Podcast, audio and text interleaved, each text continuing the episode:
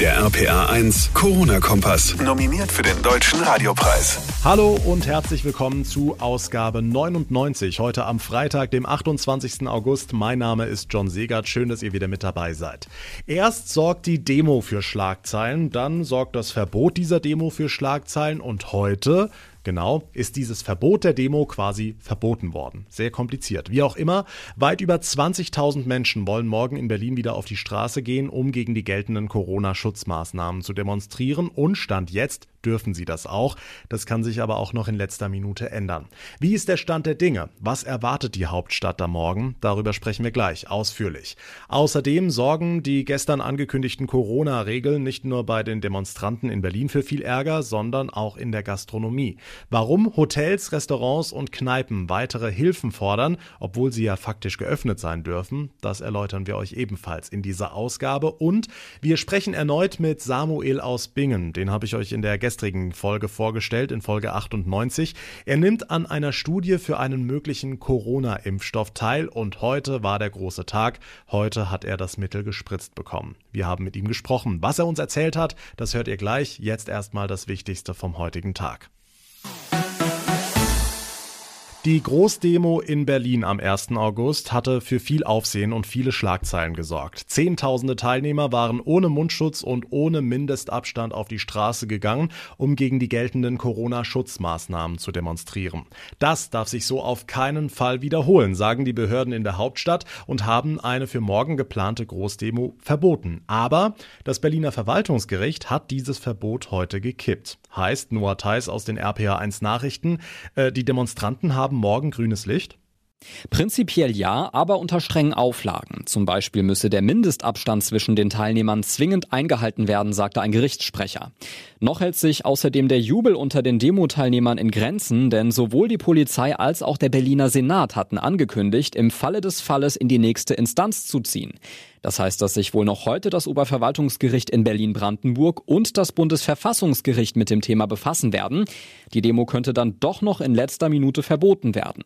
Das Land Berlin hatte die Großdemo mit über 20.000 erwarteten Teilnehmern am Mittwoch ursprünglich verboten, weil die Behörden wieder Verstöße gegen das Infektionsschutzgesetz erwarten. Dagegen hatten die Initiatoren dann geklagt. Ja, sollte sich da was tun, erfahrt ihr es natürlich sofort hier bei RPA 1. Schauen wir noch kurz nach Rheinland-Pfalz, Noah. Hier kocht ja immer noch die Schulbusproblematik weiter hoch. Am Montag startet die dritte Schulwoche nach den Ferien und heute hat es zu diesen Schulbussen noch einige Proteste gegeben, ne?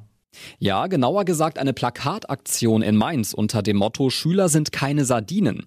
Initiiert hat das die rheinland-pfälzische CDU. Sie will sich damit für mehr Sicherheit und Gesundheit in den Schulbussen stark machen. In vielen Fällen könnten die Kinder nämlich auf dem Schulweg zum Beispiel den Mindestabstand nicht einhalten und seien so nicht ausreichend vor Corona geschützt, heißt es.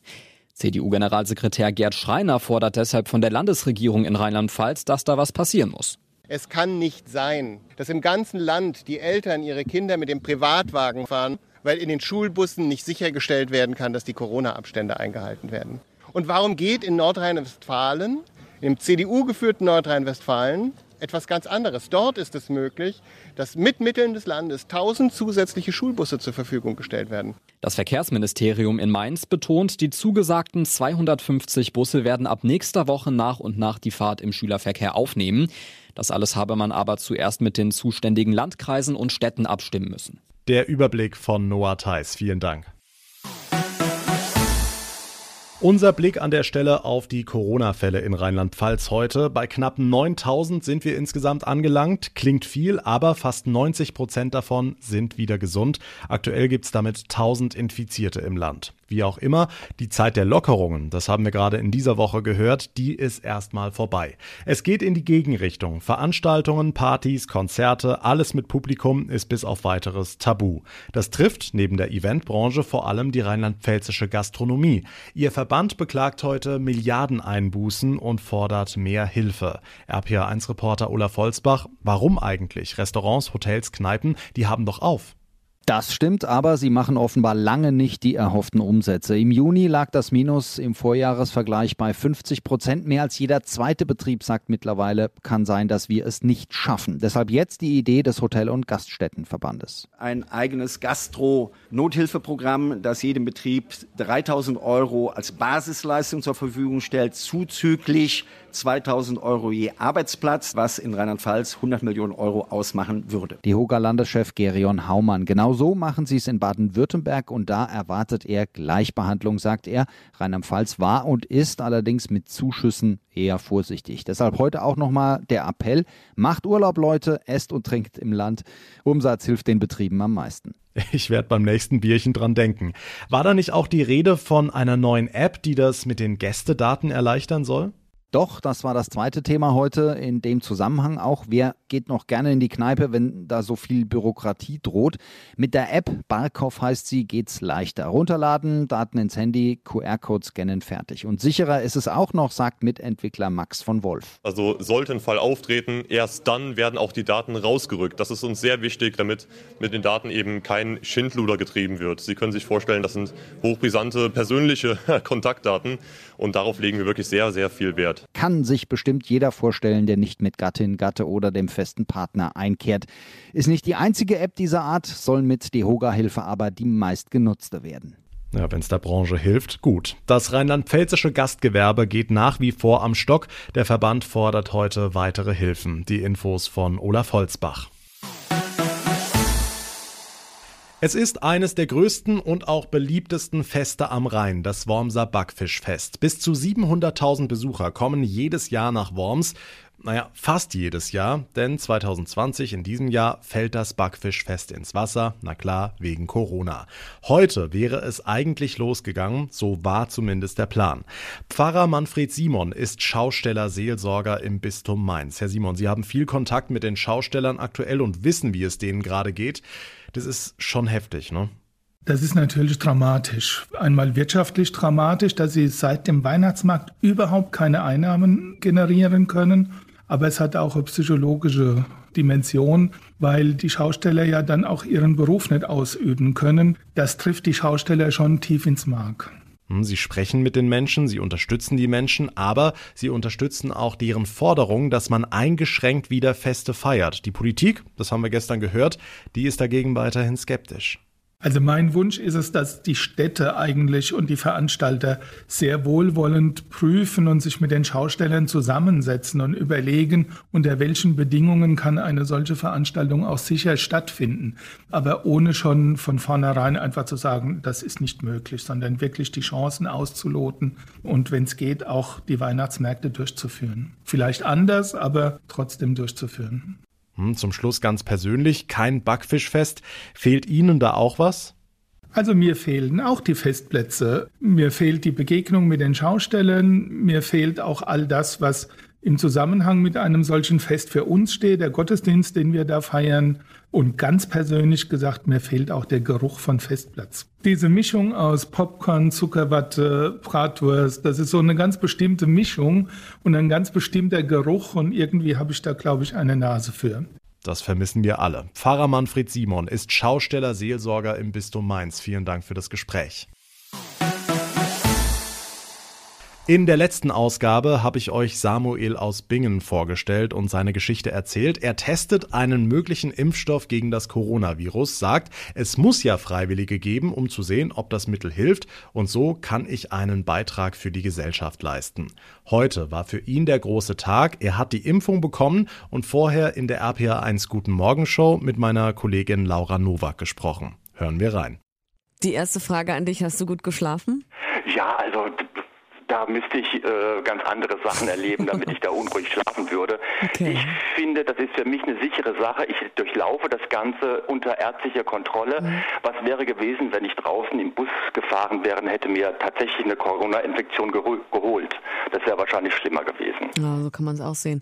Gestern gab es ja noch Voruntersuchungen. Das war alles äh, soweit in Ordnung, hast du mir eben im Vorgespräch erzählt. Heute früh gibt es dann diesen kleinen Peaks, ne? Ganz genau. Ich kriege eine Spritze mit dem Impfstoff drin. Ähm, dann wird zwei zwei Stunden Pause gemacht und dann wird dann stündlich, beziehungsweise die Etappen werden dann länger, zwei Stunden äh, Blut abgenommen, um zu gucken, wie verträgt sich das, wie schlägt das im Blut an, was kann man schon sehen. Und es wird dann noch verschiedene andere Tage geben, äh, nach drei Tagen, einer Woche, äh, wo nochmal kontrolliert wird, wie ist die Verteilung im Körper und wie ist außerdem mein persönliches Befinden. Mhm. Da wird natürlich danach geguckt, ob ich irgendwie ja, Unzulänglichkeiten habe, irgendwas nicht vertragen habe oder äh, es mir irgendwie schlecht geht dadurch. Jetzt haben wir gestern schon drüber gesprochen, es kann ja Nebenwirkungen geben, also äh, Hautausschlag, Fieber, sagt auch der Impfstoffhersteller selbst. Manche Impfgegner befürchten, es könnte sogar noch schlimmere Nebenwirkungen geben. Äh, wir haben Anrufe bekommen, Mails bekommen. Kannst du denn verstehen, dass es Leute gibt, die da sehr skeptisch sind? Ähm, also ich vertraue ganz einfach darauf, dass wir ganz scharfe Gesetze haben. Das ist ja nicht so, dass irgendwie jemand bestimmen kann, wie in den USA, wir machen jetzt mal das und das und ich gebe das jetzt mal frei. Ähm, hier gibt es ganz klare Regelungen, die werden durchschritten. Es gibt nicht nur eine Gruppe, es sind, glaube ich, äh, sechs oder sieben Gruppen, die das getrennt voneinander durchlaufen, alles abchecken und dann wird geguckt, wie sind die Ergebnisse. Also ähm, es ist nicht nur eine Gruppe, die das checkt, sondern quasi sieben mhm. und äh, das ist schon manifestiert, dass wenn das okay ist, ähm, dass man mit dem Impfstoff gut umgehen kann. Und ihr kriegt alle Geld dafür, ne? Das, das muss man auch nochmal sagen. 1700 Euro hattest du, glaube ich, gestern erzählt. Ähm, wenn es dann nachher vorbei ist, wirst du dich irgendwie belohnen oder sowas? Eis essen, Pizza, keine Ahnung? Das kann ich ganz klar sagen. Ich ja? durfte heute Morgen keinen Kaffee trinken vorher. Ich werde erstmal einen wunderbaren Kaffee trinken und irgendwas Süßes dazu genießen. Das sei ihm gegönnt. Wir begleiten Samuel weiter, wie er den Impfstoff vertragen hat, ob er da irgendwas gemerkt hat, Grippesymptome oder so, wie man es bei einer normalen Impfung ja auch bekommen kann. All das erzählt er uns am Montag bei RPA1 in der Guten Morgen Show und das Gespräch gibt es natürlich auch wieder zum Nachhören hier im Podcast. Damit komme ich zum Ende der heutigen Ausgabe und möchte euch schon einen kleinen Ausblick auf unsere Jubiläumsfolge am Montag geben. Dann geht nämlich der RPA1 Corona Kompass Folge 100 online. Soweit sind wir schon. Dafür haben wir uns was ganz Besonderes überlegt. Wir wollen dann mal die sagen wir, andere Seite von Corona beleuchten. Was heißt das? Wir alle tragen Mundschutz, halten Abstand, verzichten auf Veranstaltungen, müssen zum Teil große finanzielle Einbußen in Kauf nehmen. Das nehmen wir hin, weil es richtig und wichtig ist, damit wir die Pandemie in den Griff kriegen und die Infektionszahlen nicht weiter steigen. All diese Maßnahmen haben aber auch Folgen, unmittelbare Folgen, die im ersten Moment gar nicht vielen auffallen. Zum Beispiel dürfen manche Männer bei der Geburt ihres eigenen Kindes nicht im Kreissaal dabei sein. Im Kinderhospiz müssen die Trauergruppen ausfallen.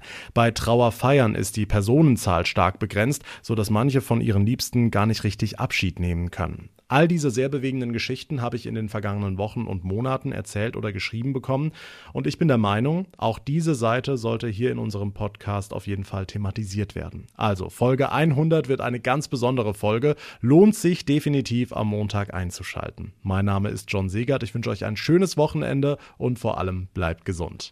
Nominiert für den Deutschen Radiopreis in der Kategorie Bestes Nachrichten- und Informationsformat der RPA 1 Corona Kompass.